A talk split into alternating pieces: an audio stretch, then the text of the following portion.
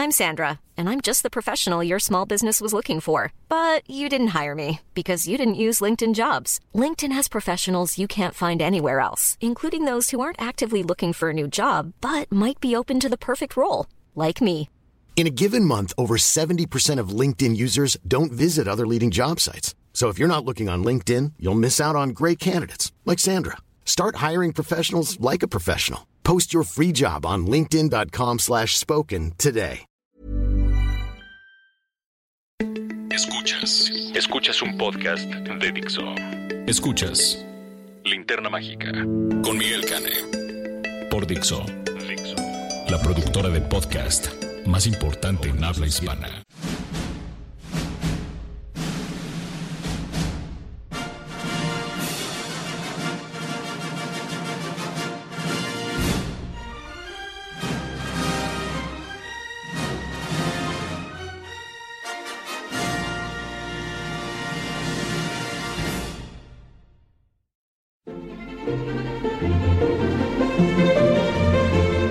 Hola, ¿qué tal? Bienvenidos a esta emisión de la Linterna Mágica desde el corazón de Polanco. Yo soy su monstruo estrella favorito, Miguel Cane, y es un placer enorme estar con ustedes para hablarles de una de mis películas favoritas del año 2019. Apenas se va a estrenar en México, pero en Estados Unidos ya se estrenó, entonces pues por lo mismo pues cuenta, ¿no? Y que se trata de una de las películas más esperadas por mucha gente porque es la segunda salida al ruedo de una directora Nobel. Entonces, pues muchos estaban esperando a ver qué pasaba y pues resulta ser que lo, que lo hace espléndidamente bien. Y además es la octava adaptación al cine de una de las novelas más célebres de la literatura universal y de la literatura juvenil, y no necesariamente solo para chicas. Me estoy refiriendo, por supuesto, a Mujercitas. Little Women, pequeñas mujeres o mujercitas, que es como se ha traducido tradicionalmente desde su aparición hace 150 años, es una, una novela muy célebre de Louisa May Alcott que cuenta la historia de las hermanitas March eh, desde su tardía infancia, temprana adolescencia hasta su paso a la madurez, enmarcada en el periodo de entre, entre la guerra civil y el inicio de, de una nueva década. Son siete años los que transcurren a lo largo de la novela y son, son las hermanitas son unas, unas criaturas realmente fascinantes, además de que también está el personaje de la madre, Marmy, de la que ya hablaremos en, en su momento. Y para hacer esta versión, que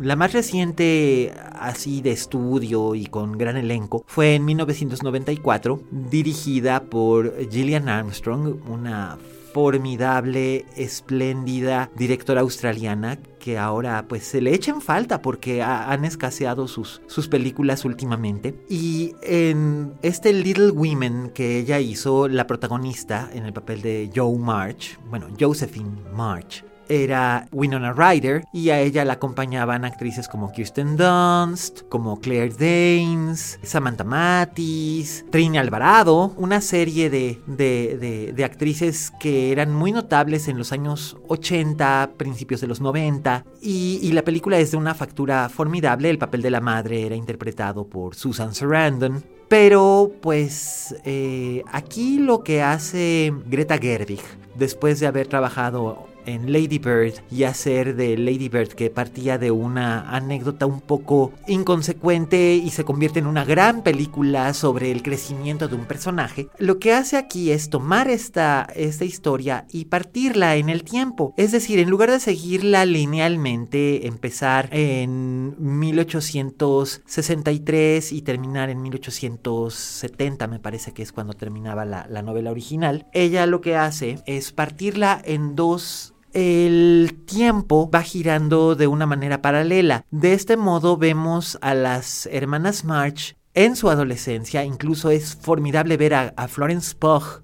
que tiene 23 años, interpretando a una, a, a, una Amy March de 13. Claro, tener 13 años en el siglo XIX no es lo mismo que tener 13 años ahora, pero aún así es muy interesante ver cómo con gestos y movimientos y con la entonación de su voz, Florence Pugh hace que veamos a Amy de dos maneras completamente distintas. Las hermanas, las hermanas March están muy marcadas por características muy específicas, donde Joe sueña con ser una escritora reconocida y ser una mujer independiente y propia, aunque eso le pudiera significar tener que renunciar al beneficio de ser esposa y madre, que socialmente era a lo que se podía aspirar en su, en su tiempo, es interpretada por Saoirse Ronan, que es enorme, enorme actriz desde los 12 años que la vimos por primera vez en Expiación o mm, Atonement, aquella película basada en una novela de Ian McEwan, en el que ella es Vanessa Redgrave de pequeña y, lo hace de una manera espectacular. De hecho, es la persona más joven, Saoirse Ronan, en tener cuatro nominaciones al Oscar,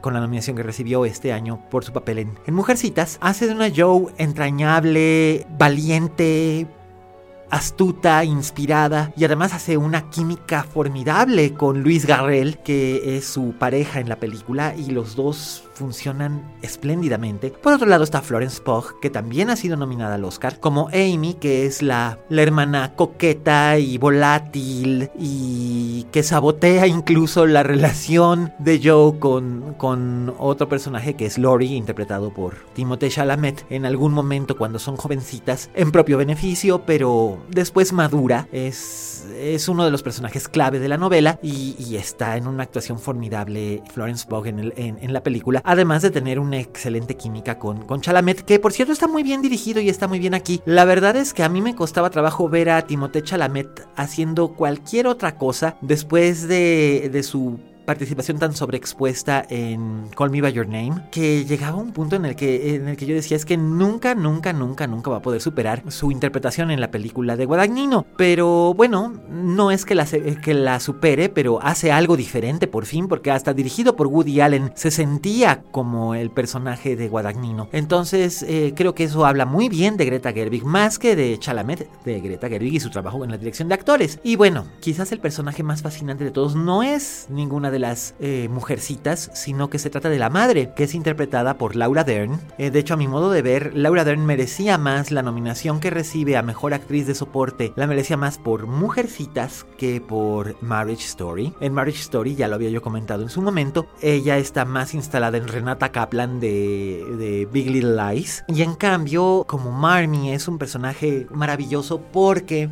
es muy fiel a la descripción que hace Luisa May en su novela de la matriarca la señora de su casa, que tiene que, sobreponerse a una serie de, de adversidades cuando su esposo, digamos, su pilar de fuerza está en la guerra y ella está sola con una casa llena de hijas. Y es sumamente, es sumamente difícil para, para ella sacar adelante a, a sus hijas y sacar adelante su hogar y sacar adelante su propio estado de ánimo. En la novela original hay un parlamento en el que Marmy dice a veces estoy muy enojada. En casi todas las adaptaciones que se han hecho, incluyendo la de Gillian Armstrong, no se omite, se omite este, este, este diálogo, no aparece, eh, pero aquí Greta Gerwig lo rescata y, le da un contexto muy importante. Marmy está enojada porque finalmente sus opciones son limitadas a ser únicamente madre y esposa, eventualmente abuela, señora de la casa, pero no puede hacer otra cosa. Por eso es cuando ve a sus hijas, siente por una parte un enojo de que ellas no se dan cuenta de lo limitado que es el mundo que las espera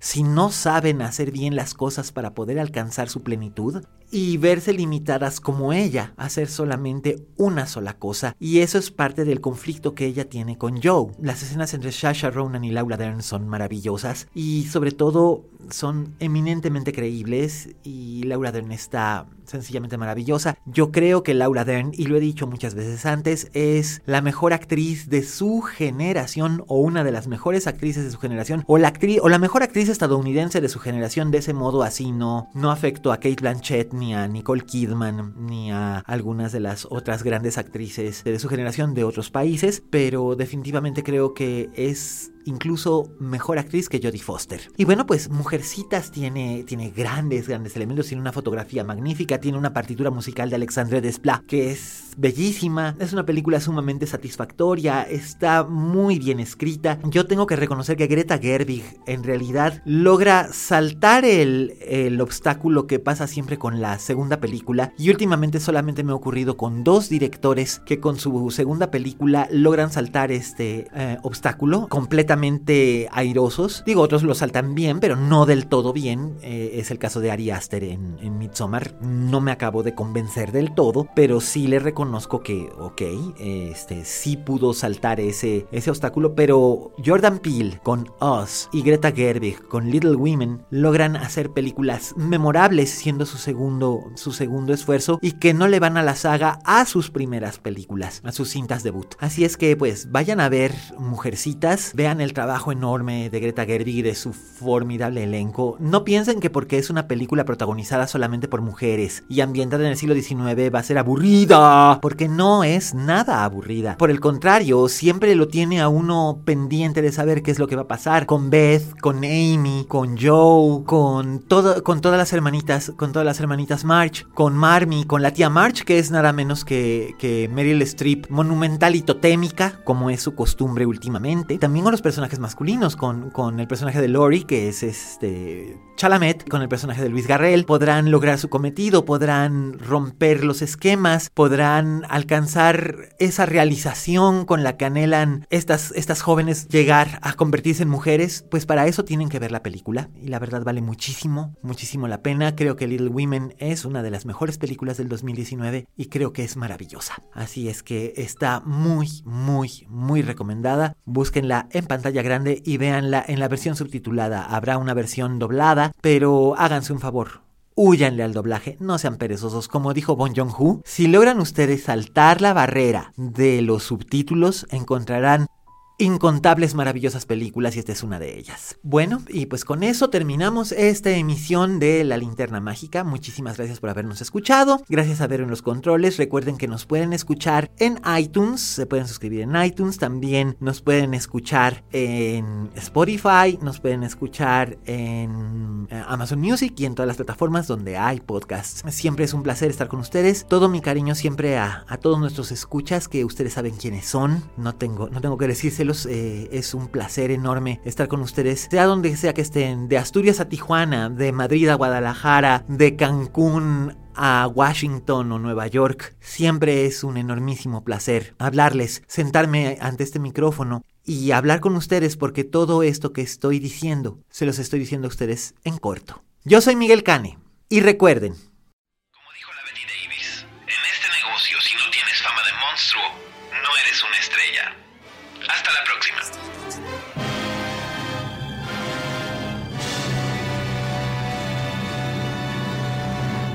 Dixo presentó Linterna Mágica con Miguel Cane. Coordinación. Verónica Hernández. Producción general. Dani Sánchez.